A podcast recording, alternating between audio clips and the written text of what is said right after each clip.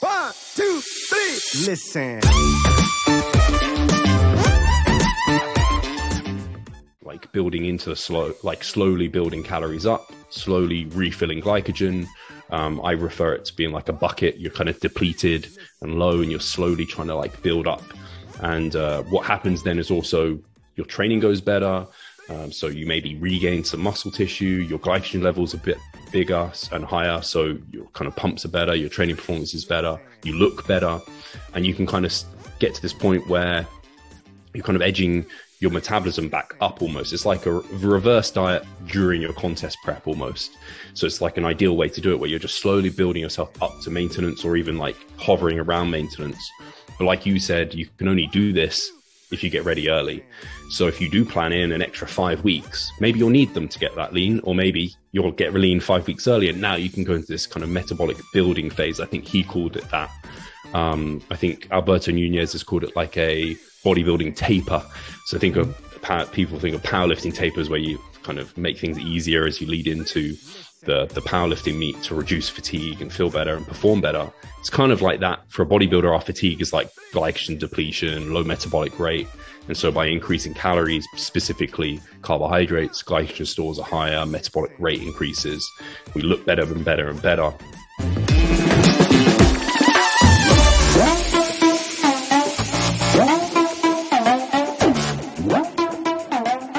Moin Moin from Hamburg. Welcome to the Art of Personal Training. Uh, today, a rare, rare uh, episode in English. So um, bear with me. Yeah, every time I, I get a guest um, from the US or the UK, um, I apologize in advance uh, since talking English. Um, I do it once a week for my check-in most of the time. Oh, right, yeah. Yeah, just once a week. So Steve know uh, how my English is. It's Um, great. Your English is yeah? really good on it. Yeah, like Okay, okay. it's Um, funny that I've seen. Have you seen? I think it was like a reel or like a meme. It was like when kind of Europeans or whatever speak English and like speak perfect English, and they're, they're like, "Sorry, my English is really bad," Okay, and it's like pristine. And then an English person person tries to speak European, it's just awful, and they're just like. Por favor, like guten Tag, like no effort. in, in that comparison, what what I always compare um, my my German uh, English is to uh, like when people from Sweden or Denmark talk English. It's like for me that sounds like top notch, like perfect.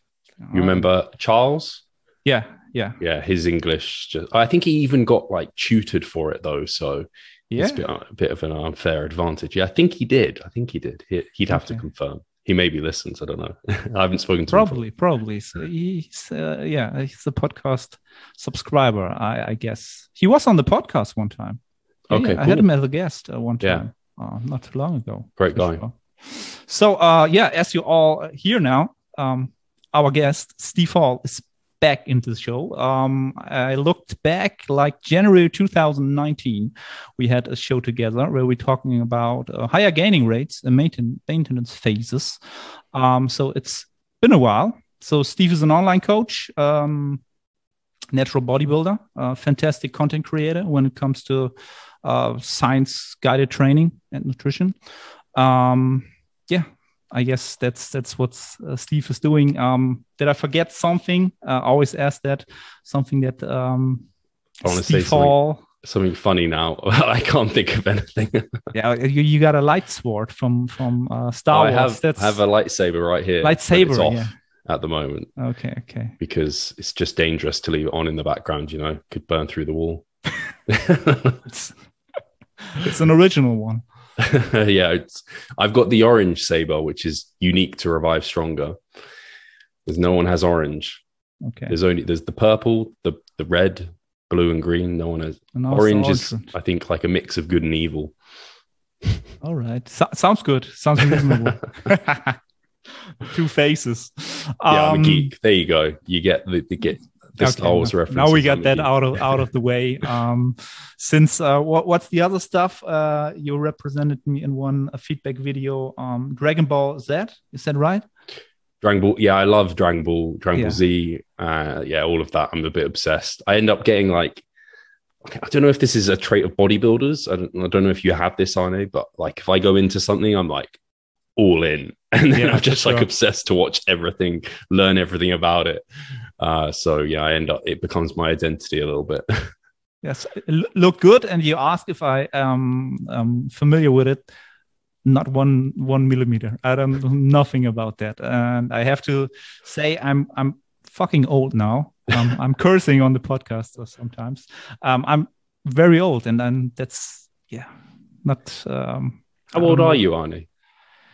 Uh, 38 now. No. Yeah, yeah, 38. That's crazy. Yeah. I did not think you were that old. well, most of the people say that. So I literally um, thought you were like, don't know, late twenties or something. it's all, all, all- a lot of water, a lot of sleep. What's your secret? We need to know. Screw the interview talking to me. Um, People yeah, need to know how they get a decade of their life the back. secret? Um, I have really no clue. Um, I have really no clue. Stay, stay calm all the time. Uh, chill a lot. Um, I'm a chill person. Um, I don't know. Normally, I, sh- I should look like um how old I am since I, I was partying when between 18 and let's say 23. I was partying like five years straight from Friday, Saturday, and partying and, and stuff. Um, so yeah, I You got be out your system. Younger. Yeah, yeah. You- So- it's just I'm jealous of the hairline, everything. You've kept it all together. It's like there's no part of you that looks no wrinkles. Damn, you have good genetics. Yeah so that that's why uh that's that's the reason why we're here together to talk about prepping. Um i in germany i almost can start in the master's class at 40 i guess. Oh wow, when it's when you're 40 Yeah. um you can start in the master's class. So i wanted wanted to get that out of the way this year um so i can uh, kill the the masters uh, in in three years or two years. No um if, if if we are if if we are prepping again then um yeah you can start in both classes i guess. Yeah. yeah. But that's that's far ahead. Let's talk about stuff uh, that's in the near future um this year in prepping. Um first of all how is it going in the uk uh, how um do you enjoy every training session in the gym? Yeah, it's it's hilarious. I think because I was looking, I was like just saying last week I'd been to the gym because I tr- train. I split my sessions into two, and I I'd been to the gym in like six days, twelve times. It's just like if someone heard that, it'd be like, "You've really been missing the gym, haven't you?" it's just like, yeah, just a little bit. Um, but it, in all honesty, I think the biggest thing for me, there are some bits of machines I was really missing, like hack squats, leg curl machine like I kind of wish I'd bought the one that you have, even if it's not as good as in the gym. Mm. It beats doing cuffed leg curls and stuff like this. I was doing. Um, I just realized I was not getting much of a stimulus from those, like I do from the gym. Um, but it's just the a not the atmosphere per se. It's not having like you can see your well, you can see it behind me as well. This is where we work, and then having to train in the same place as you work. It's, it's just not fun. It's super demotivating. Um, I think it just, whilst I put in just as much effort training from home, I think it took more effort to put in that effort, if that makes sense. Yeah. So I didn't kind of half ass it here, but it was just harder to put in the same effort as going into the gym where, I don't know, everyone's working out. You just jump in a rack and it's pre all set up for you. You don't have to worry about anything. So yeah, it's, and it's just nice knowing that the world, like, I don't know, not the world, but the rest of like London is, I don't know, there's people outdoors, there's like, it just feels, and summer's kind of coming around, so the weather's improved as well, which kind of helps everyone's mood. So yeah, we're, we're lucky that our like non-essential shops are open, restaurants and bars, you can sit outside and have food and drink. And then the gyms have opened as well. And like hairdressers have opened, which is, it's always nice having your hair cut. So uh, yeah, things are getting a bit more normal here, which is good.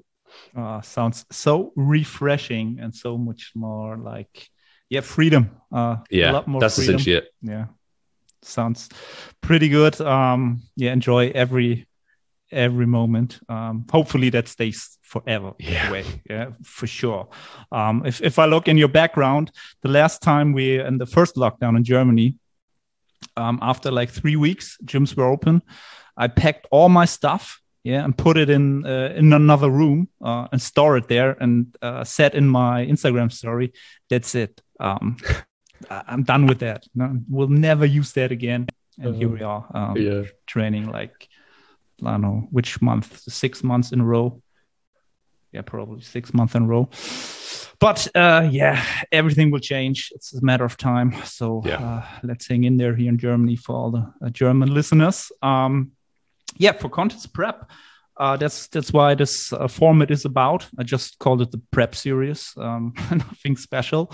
Um, when we are go into that, um, long-term contest planning, like like years ahead. Um, so uh, to get a little, um, give the, the listeners a little bit perspective, we started working at the end of 2018, I guess. Yeah. Um, with the vision for this contest contest prep.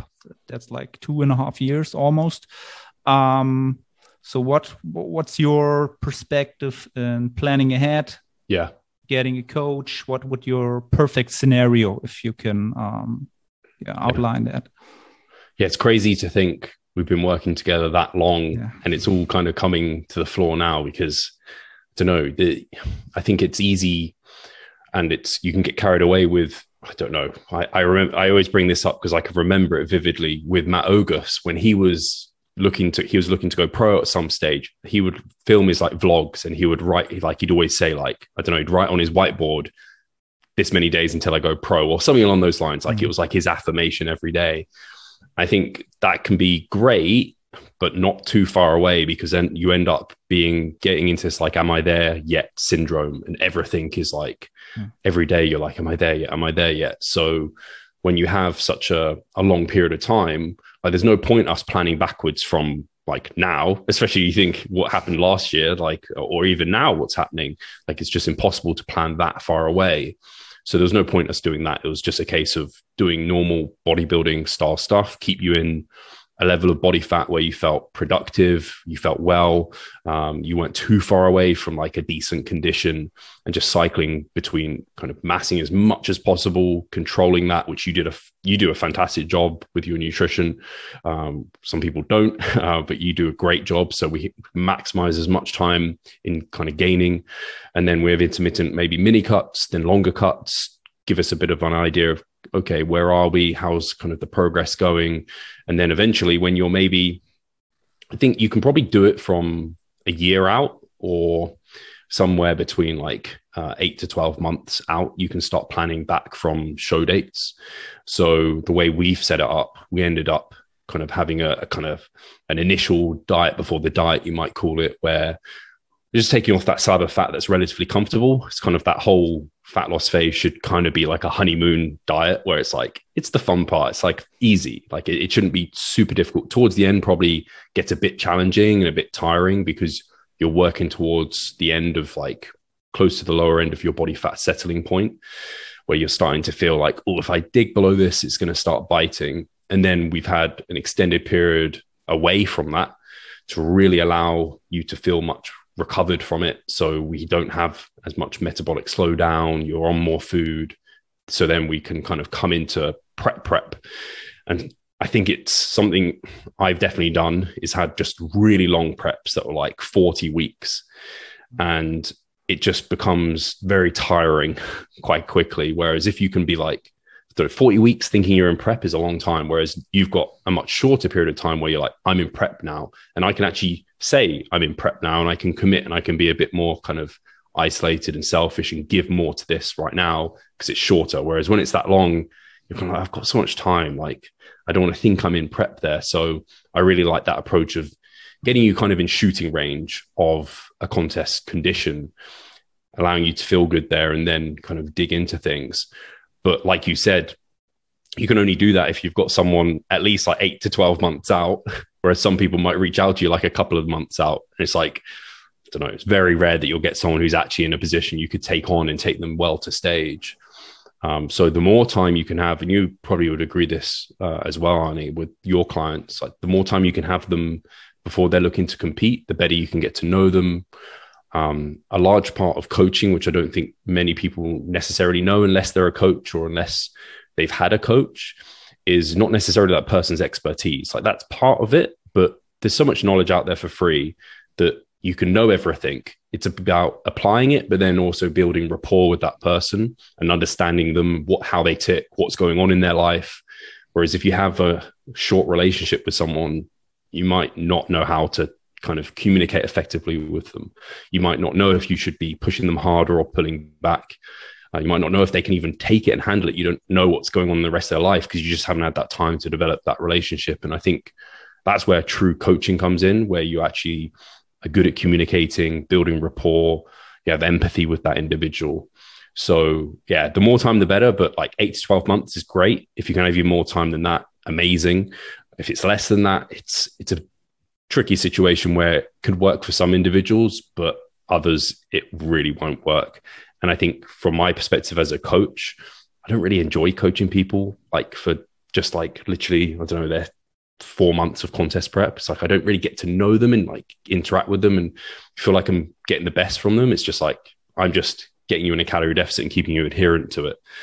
Which I mean, there's coaching involved with that, but it's just not as enjoyable and uh, you don't feel as much kind of I guess satisfaction from their whatever they do on stage um, and what their result is. So yeah, hopefully kind of went on a tangent, with I think, but hopefully I kind of answered that question.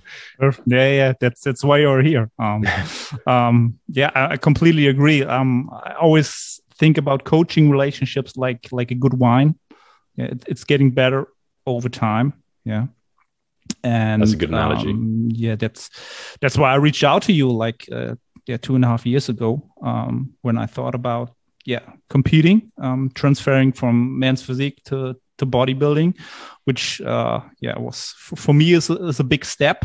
Um, just in my head, stepping from uh, board shorts to classic real bodybuilding. Um, and for me, that was was a goal like uh, that's up in the skies for me completely. Um, now it's not up in the skies, but yeah, it still scares me a little bit till this day. Um, especially with, with posing and stuff. We talked about that. We're working on that. Um, yeah. So um, real quick back to uh, the length length of contest prep. So you uh, said that you're now more on the side like um, yeah, we are prepping now 30 weeks, I guess. Um, would you consider that uh, like like a medium time for, for contest prep when when 40 to I don't know I don't know, Jeff Alberts, did he had one year of prep once in the last years? Yeah. Like stuff like that. Um, yeah, in, in, in my opinion, um, completely individual for sure on, on which, which, um, where you're standing. But yeah, as you said, 30 weeks feeling a lot more doable, um, than, than 40, 15, 50 weeks. Um, have your your stance chant, uh, changed on that over the last years? Yeah, I think it was. I think in I used to have, and I think a lot of people have this kind of perception of prep as being in your off season, you gain, gain, gain, gain, gain, maybe have mini cuts here and there, and you're kind of doing this like it's linearly you're going up in the long run with these intermittent down phases where you're kind of chipping away to gain for more time and then like your peak off season body weight. So now you're at your fattest, furthest away from stage condition, and now you start prep. I think that's what a lot of people view is like that's bodybuilding. Like you build up as big as possible, you take your gaining phase, your improvement season as large as you are, and then you come down from there all the way, and that's prep. Whereas I don't know, I think Mike Israetel introduced to me the idea of like when you start a bodybuilding prep, you should look like a bodybuilder. Like you should look somewhere close. Uh, you don't start like a. Otherwise, you're going to need loads of breaks in between, uh, and you're going to get fatigued.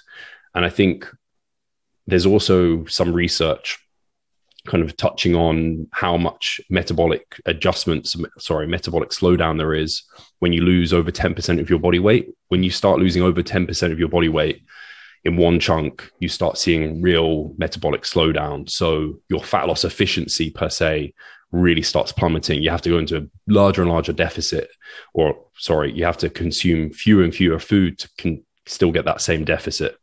So you have to just essentially try harder to still lose at a decent rate. And like you said, it's individual. Like all of these things are very individual. But I think that is something that hits a lot of people. And so when you are peak off season and a lot of people get like 20% over their stage weight, that's not unheard of. And then you're trying to lose 20% of your body weight in like one run. I think you can do it the way Jeff Alberts does it. And I think his prep a lot of that time probably doesn't look like what people would think of as prep because he has like multiple refeeds and diet breaks relatively frequently. And so he's at like his genetic like like ceiling almost. He's very very close to that.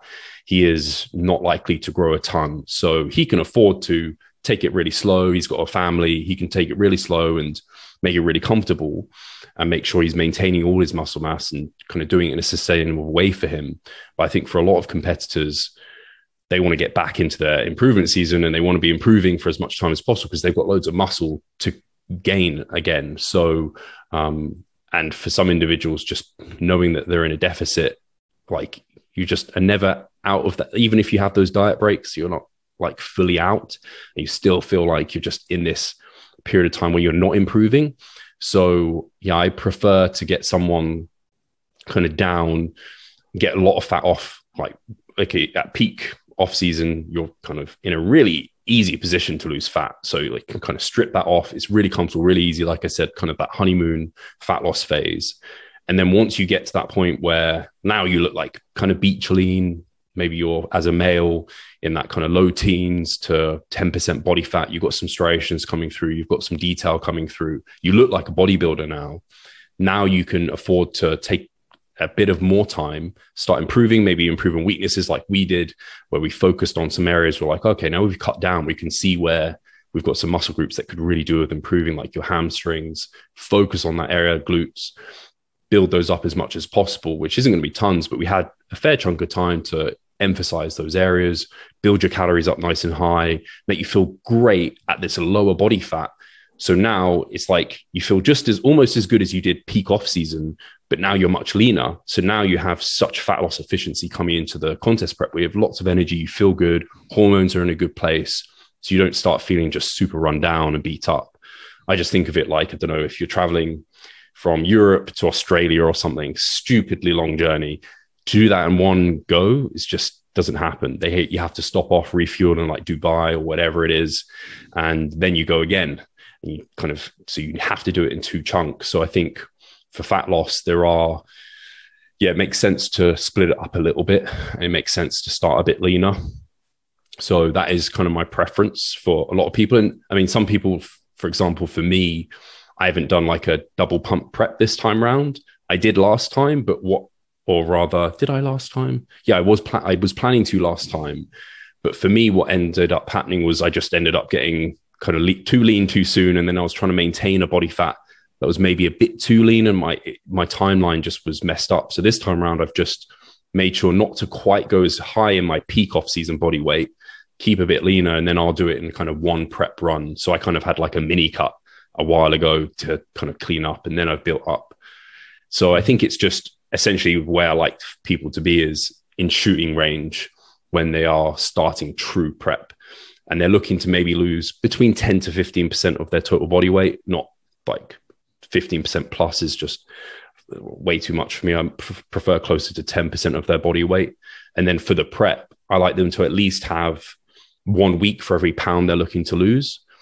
We're looking to retain as much lean muscle as possible. You don't want to be losing it like 1% of body weight every week. That's pretty aggressive. Uh, so, especially as you're getting below 10%, you want to be losing closer to 0.5% of your body weight per week. And then as you're getting kind of leaner and leaner, it might even drop below that to a point where you, you can't even necessarily identify on the scale and you're just looking at visuals. Mm. So if you can have at least a pound for every, uh, sorry, a week for every pound you're looking to lose or more time than that, that probably is going to give you sufficient time. So a lot of people that'd be like 20 pounds, 20 weeks, 25 weeks, up to 30 for some people. Um, and I think if you're doing it, and I think for us, because it's the first time you're doing bodybuilding, having a bit more time is probably better than having a bit too little time because I think we were weighing it up to whether we wanted to start a bit sooner or a bit later. Mm-hmm. And it was just a case of, I think it's going to be a bit less stressful and that's going to suit you better having a bit more time. Whereas, I don't know, for me, I don't have like kids. I've done it before. I've done that. You didn't think about it like driving a, a, journey. Like if you've never done the journey before, better to give yourself a bit of buffer. Yeah. If you've got kids in the back that could stress you out, probably a good idea. You might have to stop off and take care of them. Whereas like me, I could be on my motorbike or something. Not that I own one, but imagine I did. I've done the journey before, so I can just like go full throttle, and it's it's not such a concern for me. So yeah, that's where the individualization also comes in. So hmm. probably a lot of people their prep might look anywhere from anything less than 15 weeks. I start to think that that's quite a short period of time. Maybe it's just someone who feels really good lean, uh, and then anywhere up to like 30 weeks for kind of new timers or people who have a bit more to lose or kind of a stressful environment, I think that's probably a good idea. Yeah, that should be a good ballpark where where you should uh, can can think about what what what time you should um, yeah, consider when you think about prepping. Um, at first, at, at least uh, in the most cases, uh, a coach is the best investment you can can get for for for your first prep for sure, and probably for every prep since uh, you are losing your objectivity uh, at some point um, nonetheless um, or someone you you can interact with or uh, yeah can, it's funny. can talk about. Just because you mentioned that i literally i need to send pascal a message i've been in meaning to do it because i've been thinking about prep this time around and i just want to message him and be like am i okay to really lean on you this time because last mm-hmm. time i i didn't really lean on him that much i lent on more probably Broderick and Jared. I was consulting mm-hmm. with them, which I don't intend to do this time. I'm also not sure they want to necessarily do it just because of how things have changed. Um, not that they're like I'm not. I'm still friends with them. It's just I don't. I think they're more big time now, so they just don't have the time to be able to do that sort of thing with me. But I need something like you said, either a coach, and I'd considered if Pascal isn't able to kind of say he's a, like happy to do that. I'm definitely considering just getting a coach for it. And I realize I'm that awful person that's like giving that coach the like limited amount of time. So part of me is like, I, I might be calling it too late. But thankfully, maybe I'm one of those special individuals where hopefully I have my shit together, so I'm not putting a coach in the lurch. where I'm just like, they hopefully that some a coach would be like, "Oh yeah, Steve, that's great," rather than "Fuck, Steve, you're giving me not enough time here to work with you." yeah, exciting. Um, looking forward to what what's what will happen. Uh, yeah, I have to. Hopefully, Pascal would be like, "No, it's totally cool," but I also realize I'm not like paying him to be my coach. He's just there on in my corner, and I, yeah. I mean, the rest of Team Revive Stronger as well. But it's not like you know, it's nice to just have that person that you can just be like, sure. "What should I do?" yeah, for sure. That uh, my my first prep in 2015, I did all on my own, um, just with um, what what was it called? Uh, Dr. Layne Norton's uh, contest prep yes. uh, guide. I don't know what, what's it called. It worked, but I never know where I was standing in the process. I have no idea. Um, it's so hard first time round. Yeah, I had no idea. Everything worked out quite okay, but yeah, this time will be complete, completely different uh, for sure so yeah from from the time i i guess we was um negotiating if we probably should uh, go for another massing meso um before we started. And then as you mentioned we we was uh thinking about having more time. First timing uh, bodybuilding would be uh, definitely uh, good for us. And probably having the option to um, eating into the show. Um, yeah. can you talk about that yeah, for sure. So this is something that a few people have I don't know if they've all come to it from the same place or if some people have named it something else from this originator. But I think the original kind of person who talked about like eating into the show was uh, Dr. Joe Klimkeski. I think that's his name. I can't say his last name very well, but people might know Dr. Joe. Um, he was like one of the most, like one of the OG natural um, bodybuilders and then coaches doing things evidence based. And I've had him on the podcast actually ages ago. Um, I should get him back on. Um, this is actually where I can get some of my accountability, talk to all the, the prep coaches and be like, what did you do in this situation? Yeah, perfect. It's not me. Asking Um, for a friend. yeah. So this is kind of his peaking strategy. Um, he would see competitors doing all these wacky peaking protocols and was he'd even tried it himself. And he just he's not a big fan of the harsh deplete and like rapid backload or whatever it is. He, he doesn't like those kind of harsh approaches. He thinks like building into the slow, like slowly building calories up, slowly refilling glycogen. Um, I refer it to being like a bucket. You're kind of depleted and low, and you're slowly trying to like build up. And uh, what happens then is also your training goes better. Um, so you maybe regain some muscle tissue. Your glycogen levels a bit bigger and higher. So your kind of pumps are better. Your training performance is better. You look better, and you can kind of get to this point where you're kind of edging your metabolism back up almost. It's like a reverse diet during your contest prep almost. So it's like an ideal way to do it where you're just slowly building yourself up to maintenance or even like hovering around maintenance. But like you said, you can only do this if you get ready early. So if you do plan in an extra five weeks, maybe you'll need them to get that lean, or maybe you'll get lean five weeks early. And now you can go into this kind of metabolic building phase. I think he called it that. Um, I think Alberto Nunez has called it like a bodybuilding taper. So I think of power, people think of powerlifting tapers where you kind of make things easier as you lead into the the powerlifting meet to reduce fatigue and feel better and perform better. It's kind of like that for a bodybuilder. Our fatigue is like glycogen depletion, low metabolic rate, and so by increasing calories, specifically carbohydrates, glycogen stores are higher, metabolic rate increases. We look better and better and better, and so that can work really well. And I had the opportunity to do it for myself in 2017 because I had no expectations of how I do. And I ended up qualifying for two finals. And I just thought I'd end up dieting to these shows and then that would be it. So then I was in contest shape. So I started building food up and I did it then. Um, it went all right. I think I don't know if I just didn't have that much muscle, so I just didn't look as um, as impressive as I would like. But certainly, the transition into like off season then and into your recovery diet is much more comfortable because now you're already eating quite a lot. So it's not like you're eating barely anything and then it's like, oh yeah, you're now in a thousand calorie surplus. And so it's going from like, I don't know, 1500 calories to 3500 calories suddenly. And you're like, this is a bit like scary and it's easy to binge in that case, I think, because people are just like floodgates coming in. Mm-hmm. Whereas when you go from like 3000 to, or even like yeah, 3,000 to 3,500 to 4,000, you're already in quite a, like you're transitioning up to it almost, which is quite nice. So it makes that post show period easier, makes peaking easier because you're not having to like deplete and replete. You're just kind of always looking pretty good. Um, some people do like to, even when you're in that phase, then deplete you and replete you because they're trying to get that uh, the super compensation of depleting and repleting, which I think is is definitely real. Um, you only have to look at Cliff Wilson and his clients to know that that is a thing. Definitely way more risky. It's kind of like a contest prep.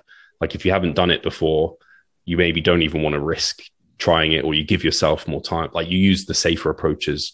So a reverse diet into like a show or the kind of metabolic building phase. It's probably the least, uh, I guess, risky process because you have so much time to be able to do that. And I was just going to say, this kind of um, eating into the show I keep naming it different things, but hopefully people understand what I'm doing. That, sure. um, it was reinforced to me how great this is, and people might be able to relate to this when they finish a diet where they have got to like that 10% body fat.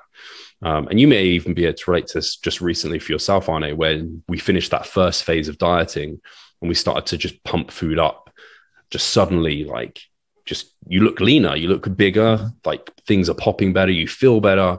Um, and I found that when I was looking to compete last year and I'd got down to about 180 pounds, and I just there was a period of time where my body weight wasn't really changing, but I was increasing food quite a lot, and I, my look just started looking better and better and better. And I know because I took tons of photos across that time, I was like, dude, like something good is going on, and that just reinforced to me when you do get lean, like when you can start feeding that frail body up, things just look so much better. And that's why peaking works. But if you can have more time to really build that metabolism up, really build up um, any lost muscle tissue, um, you also, when you haven't had lots of glycogen, your body isn't adapted to storing it as well um, and using it as well. So when you can have more time building that up, your your capacity almost increases for how much you can hold.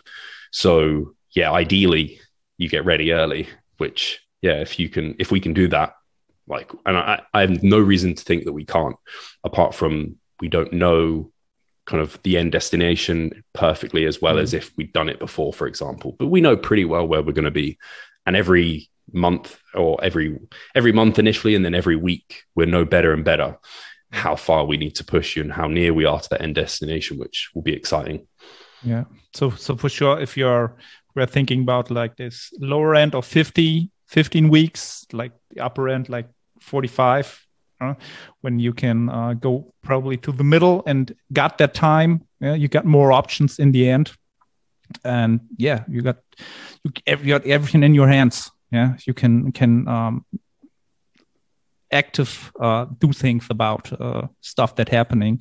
And that's that's always a good feeling. And that's um, a feeling i always um, for my personality that's a really good feeling for me. I'm feeling uh, really comfortable doing that this way. Um, yeah and that's that's why we are um, um, doing it that way. And um, in that regard we are now pr- pretty low in calories to the start of the prep yeah, when i talked about it uh, a few episodes ago where we are starting high days low days.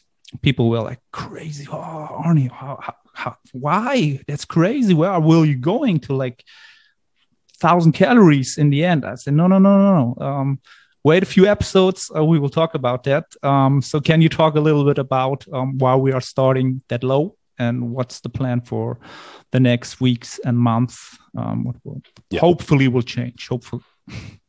Yeah it's it's an interesting one because i know it's i guess in the general fitness realm and i think we would say it as well but we have more context and more nuance to this kind of discussion where people are like don't start all guns blazing. Don't start with the lowest calories with the highest cardio blah blah blah because where are you going to go from there so I understand where people are coming from, where it's like, oh, these are a bit low. Are you, you going to go lower than this? Um, which I, I like. I get that, but there are there's low and then there's appropriately low. So something that people might not take into context is, I mean, for anyone when they're starting a diet, they have more body fat than when they're going to end a diet. And when you have more body fat to liberate, you can diet at a faster rate because you just got more to give. So you've got less risk of losing muscle. So if you go, if we were to start kind of dieting really slow, it's kind of like, well, we could go at this pace, but we're going to go at this pace. And it's like, why are you choosing to go at a slower pace when we know we can kind of go faster and not sacrifice muscle, all of this stuff at this period of time? So we're going at like an appropriate pace, which is a bit faster now, so we can slow down later. And that might mean we can build calories back up later. We can insert some high days, which would be ideal. Or it might, and I hope it doesn't go this way, where your body just adapts to the deficit. So, whilst this deficit is maybe like losing 0.75% now, in a month's time, it might start, you're eating exactly the same, you're doing everything the same, but now the body's adapted. So you're only losing half a percentage of your body weight per week. So your calories might not have changed the whole time. Your body just adapts downwards um, because you're smaller and metabolic adaptation is a real thing.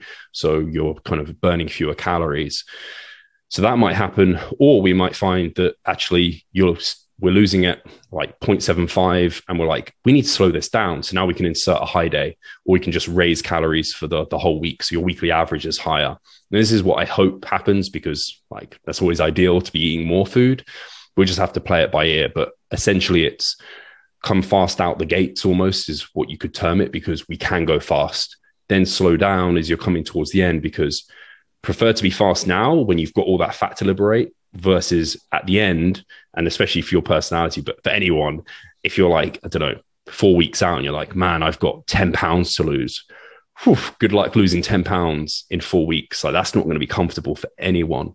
So yeah, start fast so we can slow down later on.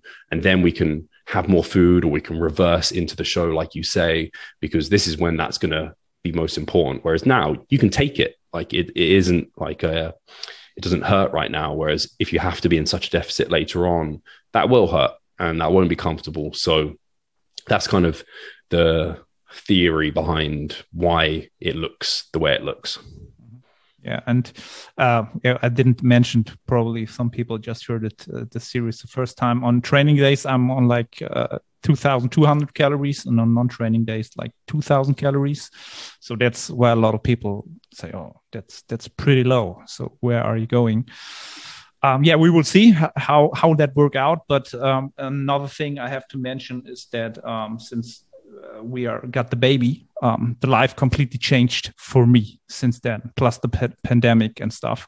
So um, I'm still getting my my ten thousand steps a day in now, um, required yeah, for just uh, for the prep.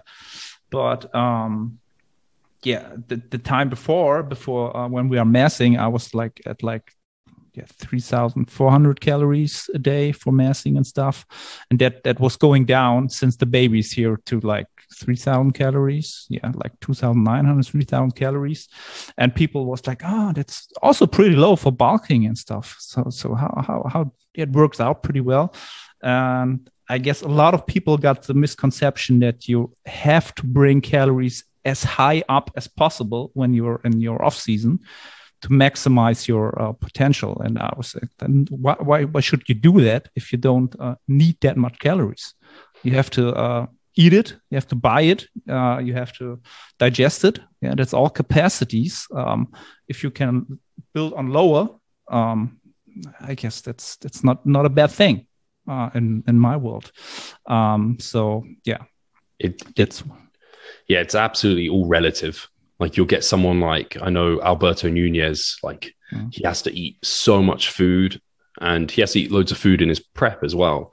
Whereas I know like Eric Helms, for example, he doesn't need much extra food to like start gaining. He just start gaining and like seemingly doesn't really adapt up, but he does adapt quite harshly downwards and has to go quite low. Like so uh, for a lot of competitors going to like 10 pounds, uh, sorry, 10 times their body weight in pounds isn't unheard of, like at all.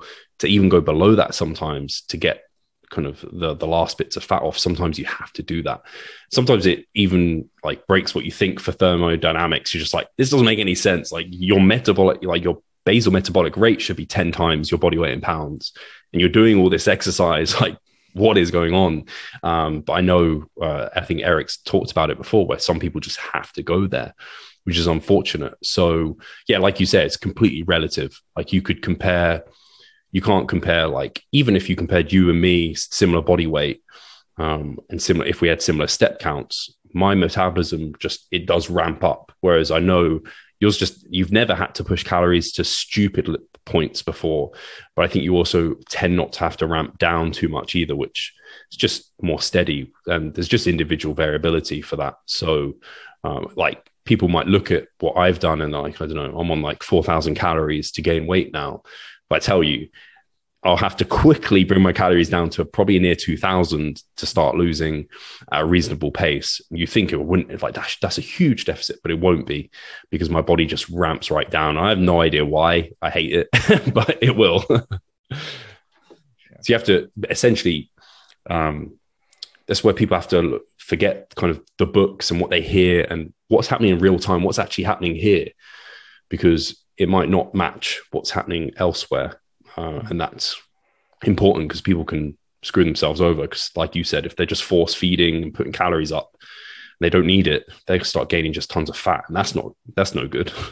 Yeah, for sure. That's yeah. Some people have to do that. That's that's individuality, as as we mentioned now, uh, as you can see. Um, to change topics a little bit, um, from nutrition and body composition to training. Um, as I mentioned, uh, all the people know I'm transferring to bodybuilding now. Um, when we start working together two and a half years ago, um, I was thinking, okay, what what will Steve do? Uh, I, I, guess, okay, what will we do now? Do we do some special stuff and specialize and stuff and did this and this? And in the end, um, yeah, tell the people what we are what we are we're doing um, at the start and all the time probably. Um, yeah, to to build the physique I got now, um, which I'm quite happy with uh, uh, from from that time. Yeah, I think specializing is definitely a tool people can use. I think people tend to use it too soon, um, or they just have preferences that they just end up doing it. But for us, uh, and for a lot of my clients, and for me as well, uh, I don't specialize, not yet anyway. Um, I only think specialization comes from a need, not necessarily. Well, for for bodybuilders, I think it comes from a need, not necessarily a want. And we had capacity to bring everything up, and we didn't need to focus on specific areas. So, the kind of, I guess, scientific way of describing this is that your systemic MRV, or rather your individual muscle groups MRVs, didn't uh, wasn't larger than your systemic MRV. So we could fit everything in your recovery capacity. We didn't need to specialize. Uh, and also, just yeah, from your physique, there was no inherent need to just focusing on specializing. There was no muscle groups that were just like, this looks ridiculous on your physique. So let's leave that at maintenance. There's strong points and weak points, and everyone has that. But um, I think people think bodybuilding and then they think, and I actually heard uh, Judge talk about this recently. He was kind of saying, think like balance. But if you just balance everything by bringing up your weak points to like just be as good as your strong points, like you want as many strong points as possible. So bring everything up. If you have two physiques and one's like balanced, but everything's weak, you don't want that. You want a physique that's like, it's got some strong points. And yeah, sure, it's not as balanced as that other person. But if they're just a weak they're weak all over because that's what they've been holding themselves back to. That's not going to bring the best. So yeah, it's just we've been driving growth through everywhere um, and taking every muscle group uh, as best we can uh, to its own MRV or slightly breaching that for overreaching purposes, and just continuously looking to improve our ability of auto regulating, getting in quality volume, and yeah, it's just a process of continually doing that. And it's surprising how much you learn, like month to month, meso to meso, how you can just get more out of everything that you're doing. Uh, and I think for most people, specializing, and I think it will start becoming more important for me and for you, Arne, and for more some of my more advanced guys, where once you've had like a decade of lifting very well and you are nearer your genetic ceiling, um, and like just muscle growth is clearly slowing down, that's where specializing will become more important um, to bring up kind of certain areas because otherwise you maybe grow everything quite slowly but you might get more out of really focusing on specific areas and then focusing on other areas because yeah otherwise you just could hold yourself back. But yeah for for the large majority of people i work with i don't specialize unless they specifically want to or if it's like specific to their class. So if they're like men's physique, we might not put so much towards the legs, especially if they're not fussed about it. Or if they're like a female, uh, like bikini, then obviously way more onto the glutes, much less onto the upper body, things like this. Uh, but for the most part, like it, you would you don't inherently specialize. As as um, what would I call it? I'm I'm I like to call it like set priorities before you specialize. Yeah, you can. That's what you can do uh, first. Uh, priorities like in your exercise order and stuff. That's what we are doing in the last like two three medals before the prep, where we are prioritize uh, the shoulders more, the hamstrings, uh, the glutes. Um, that's the, the, first step always, I guess, which makes more sense than completely specialize. Um, yeah, there's yeah. there's definitely levels to specialization, which I don't think people consider. They just think, okay, so specialization is take everything to maintenance volume and then just put one muscle group on like MEV through MRV, like push that one forward. But that's like the last step you take. Um, like you said, the first step can be exercise order. Um, you can also do exercise selection potentially. That can come into it a little bit. Uh, you can even just do it like what's your first session after your rest day because that session is probably going to be the best session of the entire week. Uh, and then you can start. And I, I guess I do this a little bit with people without them realizing where I will be.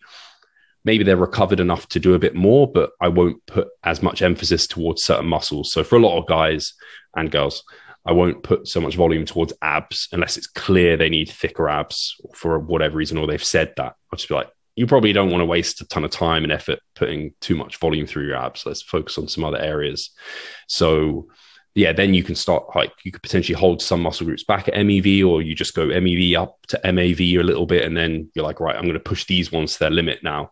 So you can work within that sort of that sort of thing, and that's definitely something I do where, um, like I don't and for you like we don't blast your arms like ridiculously. We get them to a point where we're getting great response and it's like right if we're going to focus on other areas we want to grow other areas because you have amazing arms. So there's no point necessarily now. They're already very very strong. So yeah there's definitely levels to specialization that you can go to where yeah even you could take half your body and keep it at mev and then the other half you move up. So yeah these are some of the things that you have to do or you might experiment with when you're getting more advanced? For, for me, is uh, in, in, the coaching process, sometimes for me, it, it feels like auto regulated. As, as you mentioned, my arms, um, they, they, they are, um, yeah, good, good body parts.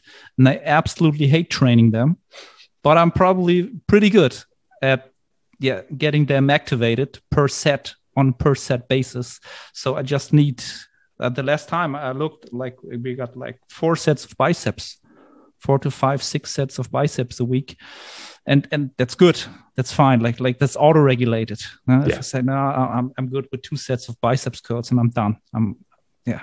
So uh, so you don't have to think too much about up and down with the volumes and stuff uh, most of the time if you're in touch with your body and um, yeah you uh, know what you're doing uh, that's a little bit of auto regulation in a lot of cases with my clients. I said, okay, yeah. for sure. Um, yeah, when the last well, last thing when when we are coming or looking at at men's physique, and now we are going to to bodybuilding.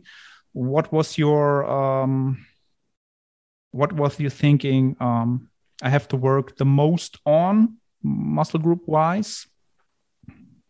Yeah, I think uh, I think despite I think men's physique kind of probably found you in a way because your upper body. I think just given I don't know what your training kind of past like uh, I can't remember now if you focused on legs very much, but you have longer limbs anyway, longer mm-hmm. femurs as well. Anyone who's listening who has that will know it's just more challenging. A lot of the movements don't come as naturally. Uh, they're more awkward, less comfortable. So it takes a while to get comfortable and settled into finding movements that really give you a great stimulus for not tons of extra fatigue as well. Uh, so for you, legs, I mean, having like it makes sense that you did men's physique because legs were always this, the the point where they just weren't as strong as your upper body. Like you have a very thick chest, like great arms shoulders are really good, but they don't look as good just because your arms are amazing. so they don't they don't tend to. So you just we just look to bring those up to that, and back is equally not a weak point uh, for sure. Uh, I would say abs were probably an area we wanted to thicken up a little bit for sure, but it was mostly like the upper body was pretty good. We just wanted to keep that going a little bit, and yeah, the lower body was where we had to think more about kind of making sure that we're getting the stimulus there. And I think over time, and it takes time, and it has taken us time to find movements that really fit you well. Uh, and I think it's just learning your body and, like you said, auto regulating, getting the quality sets in. Um, they've definitely come up and grown a bunch, but that has been the more challenging area. And I think that was, um, and I see it a lot with clients who just, I have clients who, and I have ones who even come to mind where I see them like, they do anything, they squat, they do a leg press, they do any movement, they do a pendulum squat, hack squat, and it just everything looks like wow, like it's perfect form. You sink super deep, everything looks amazing. And I have other clients who they're just anthropomology isn't built for like leg training and having like really deep positions. And their lower back starts rounding way sooner than you'd expect on like a hip hinge and things like this. And it's just way more challenging for them to build those areas up. So they tend to have weaker uh, like legs because they have to kind of they can't just not they have to think a lot more about their technique and ex- exercise selection whereas you see a lot of people with just massive legs you're just like they're just built for leg training. So um, yeah i think uh, i don't know if you have seen that with your your own clients Arne or if you'd agree. Yeah for sure. That's that's a lot of work uh, to find those exercises and that those movements. That's that's the biggest or the most uh, the first step uh, at hand when you're getting someone like that. And and yeah, if once once that set, you can uh, work on the quality on, on those ones, and then then the ball it's getting rolling and rolling and rolling and rolling and that's why we are getting better and better i guess because we are training longer and we are more yeah. experienced and uh, yeah per per rep uh quality grows and grows and grows and grows and i guess that's the most um, yeah how, how's it called um um that's what, what you need the most when you uh, want to be a successful bodybuilder over a long time. Um, always try to learn and, and to get better at that for sure. Yeah. And um, I guess yeah, that's that's what what I'm doing now since 13 years. And yeah, hopefully, uh, the same time, yeah, uh, my my goal is to train till I'm I'm 80 or something. Yeah, that that's my goal. Um, everybody knows that. That's my uh, ultimate goal and let's see how that works um, so from uh, the prep wise we are now three and a half weeks in we are losing at an appropriate uh, pace we are we are we are expecting so when it comes to, to diet breaks and stuff um, what what are your thoughts on that during the the time till till the first uh, competition and what uh, have you probably changed your stance on that over the the last time. Cool. So one last point just on your legs. I don't know mm-hmm. if this will be interesting for people or not, but you have a similar uh, kind of the way that your muscle, your quad in particular, inserts. It's not your traditional kind of sweeping quad that bodybuilders crave. Uh, and there's lots of people that have this where it's just kind of like it just juts out and it does it's just like thick but it doesn't sweep. And people want to see that like that aesthetic sweep. And I don't have that either. I have the same. It just kind of like my legs are just big and thick, and I'm just like, but they're not aesthetic, but they can be made. And this is where our posing is going to come in. Yeah. So this is where we're going to work to make the legs like I've been so surprised how you can just tweak some leg positions where one that might work for someone who just has those really kind of sweeping quads that look great might work for them, but we have to be a bit more careful about how we place our legs and things like this. So mm. yeah, I just thought I'd mention that because I think sometimes like I don't know, even for me with my arms, my arms look super impressive. I don't think they're necessarily miles bigger than a lot of people, but the insertions are just great. Like I mm. just insert really low on my bicep tendon and really high, so it just looks really full. And uh, yeah, some people I think can have like great, like your legs probably just equally as impressive as someone else's, but visually they won't look it just because of the way the muscles insert. So yeah, we'll have to be. That's where posing will really come in, and this is the art kind of a bodybuilding, which I'm excited for as well. Um, but yeah, with diet breaks, so yeah, diet breaks have been something that I've been interested in for a while because as a coach, always looking to make the process of contest prep or a diet uh, as easy as possible, but no easier, I would say. Like, we're not looking to make prep easy. It's not an easy process, but don't make it any harder than it needs to be. So, diet breaks were really cool because with the Matador study and things like this, we're seeing better fat loss efficiency. So, you would take a break every now and then and you'd see better fat loss kind of rates than if you didn't take that break, essentially. So, for whatever reason, it seemed like your metabolic rate was being more sustained or uh, and you weren't losing uh, to, to metabolic adaptation as much. So you're kind of getting those benefits. But uh, Jackson Peos kind of burst uh, every coach's bubble in a sense because he had a very well run study on diet breaks. And from that, the conclusion was more so that the effect was psychological more than physiological in that we didn't get back better fat loss efficiency. So um, you just got less hunger. Uh, people experience less hunger. So for a lot of bodybuilders, I think they'd prefer their prep to be done sooner and to get in and out faster. And that might provide a better result than being less hungry during it. Because I think in a prep, you're inevitably going to be at a certain level of hunger and it kind of gets to a point where you can accept the hunger. Uh, so you might just decide, right, I'm actually not going to take this diet break or um, you decide that you're going to auto regulate kind of refeeding periods. So uh, when kind of, I don't know, you want to slow fat loss a little bit and you're starting to feel a bit run down and beat up, you take like three days of just refeeding. So you kind of use those more intermittently. So for me, diet breaks was something that I used to just every deload I diet break. Uh, part of that was obviously this kind of fat loss efficiency, and part of it was also thinking that potentially there was some muscle loss and you wanted to kind of refill glycogen stores to refuel you for like another training block. I think there's something to that, and it still makes me a little bit uncomfortable to take someone through a diet break, just complete, uh, sorry, for a deload, and just not kind of consume maintenance for any of it. And it's a whole week of like easy light training. I don't know if that's kind of I, I, just we haven't got the anabolic stimulus from hard training. So especially when someone's lean, to take them through like an easy week of training, even though it's just a week, do we sacrifice something there?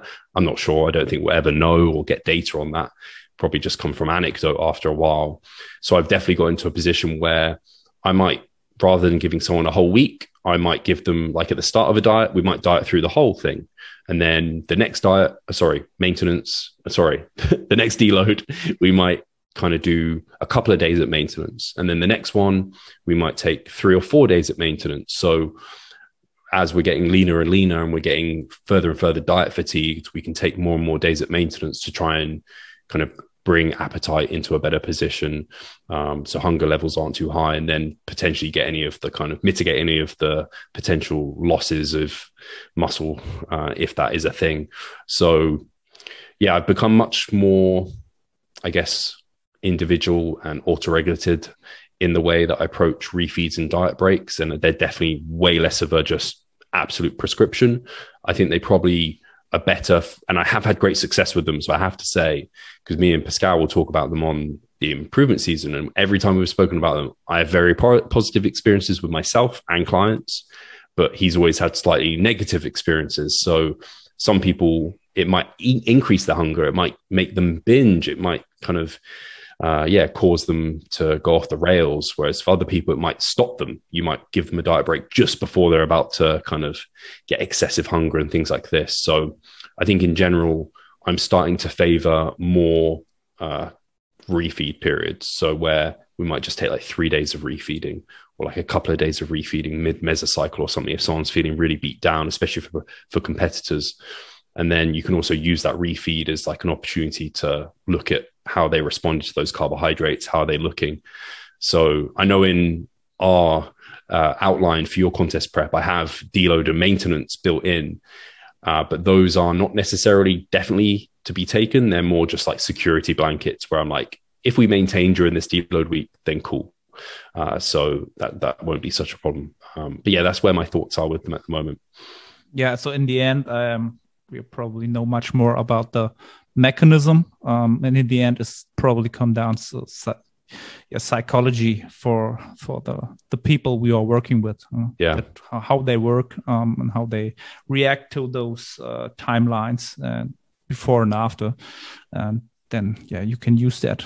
Um, so that the only goal to interview today uh, interview today was to estimate when when i can um, think about the first diet break.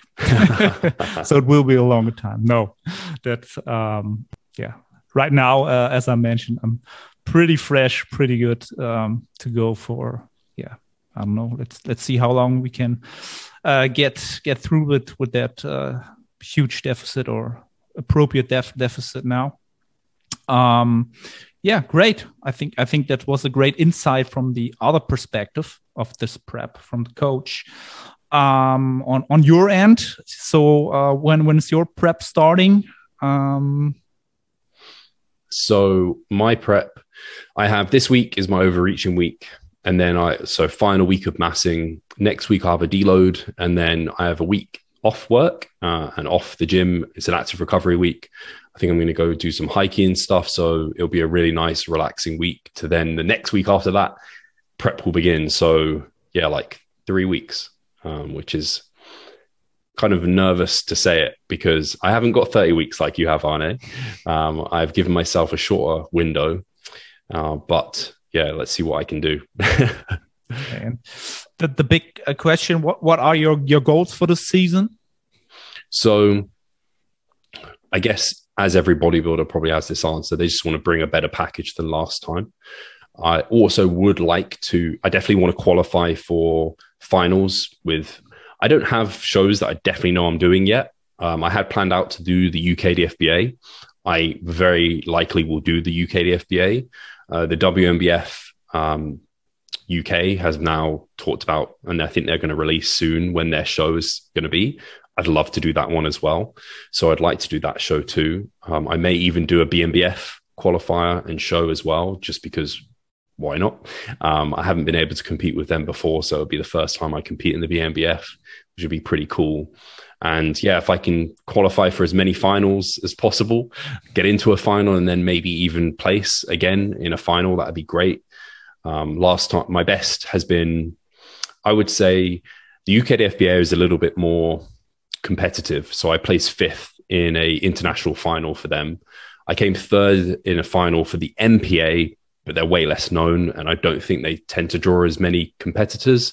So I think probably my best kind of performance has been fifth in an international finals in the middleweight class. So if I can beat that, I'd be ecstatic. I never thought I had the potential to go pro, but I don't want to nocebo myself almost into mm-hmm. that.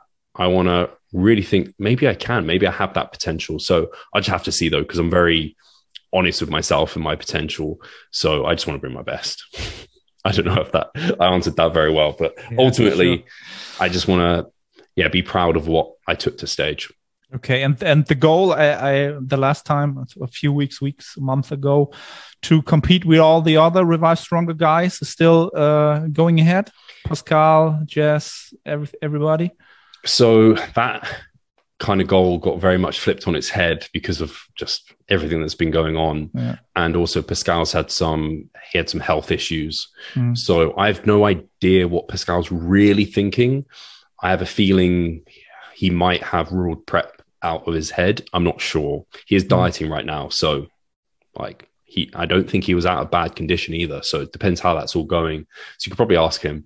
I'd be interested to know what he'd say actually. I haven't asked him for a while um, but I think he's a bit like, do I want to diet that lean when who knows if shows are definitely going ahead? I think he's a bit nervous about all yeah. of that. I think shows will go ahead. I think they, I think they will. Uh, so Jess is definitely she's on like well, she's right now recovering from some surgery because she got like a horrible buildup of an injury on her hand, so she had to have hmm. some like nerve surgery in her wrist uh, and in her elbow, so she can't train up her body for a number of weeks. So we're just mm-hmm. training lower body and still in prep. So she should be competing this season. Um, I think I don't know if she's going to come over to the UK and do some shows. Uh, I know that uh, Z and her are likely to do the Dubai WNBF show, mm-hmm. which Jess is trying to get me to go and do, but I don't know if I'll even be ready for that one. And there's just so many UK shows that I'm like, I don't know, do I want to go all the way to Dubai? Um, but yeah, I think there will be a UK show that, especially the WNBF, because I know Z wants to do a WNBF show. Jess, I think, will do that UK WNBF show as well. So that's probably the one where you'll get the most kind of revive people, especially if you end up coming over for it as well, yeah, depending on how things go. There'll be a lot of us there, which would be pretty exciting. Uh, for sure. That's yeah, we will see how how Germany is going. If they don't go that that well, um, yeah, that will be a lot of work to do uh, family wise um, because yeah get everybody over there. Probably need to manage that. But but we will see. Um steve thank you for your time. Um where can people find your uh, content? I mentioned in the uh, in the beginning and stuff. Where can people find you yeah, thank you so much for having me on. Um, like Arne, it's been a pleasure coaching you for the amount of time I've been able to coach you. It continues to be an honor uh, and like a pleasure to coach you. Like just to say that, and thank you for having this chat. Hopefully, it's been interesting for people. And yeah, if people want to learn more about Revive Stronger, probably our website's the best place to go. ReviveStronger.com. We have like our coaching, we have the podcast, we have everything over there. If people want to keep up a little bit more with me they can actually join the members site because I have we have weekly vlogs that go out on there. They can get all the old ones on YouTube, which people seem to be confused that they're a year old now or something. Um, and then I'm over on Instagram at Revive Stronger as well, so they can kind of yeah, if they want to catch up with that sort of content, they can there. Great.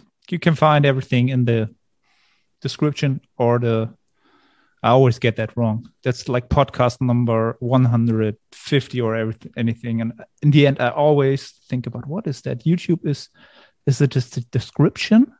And what is the podcast stuff?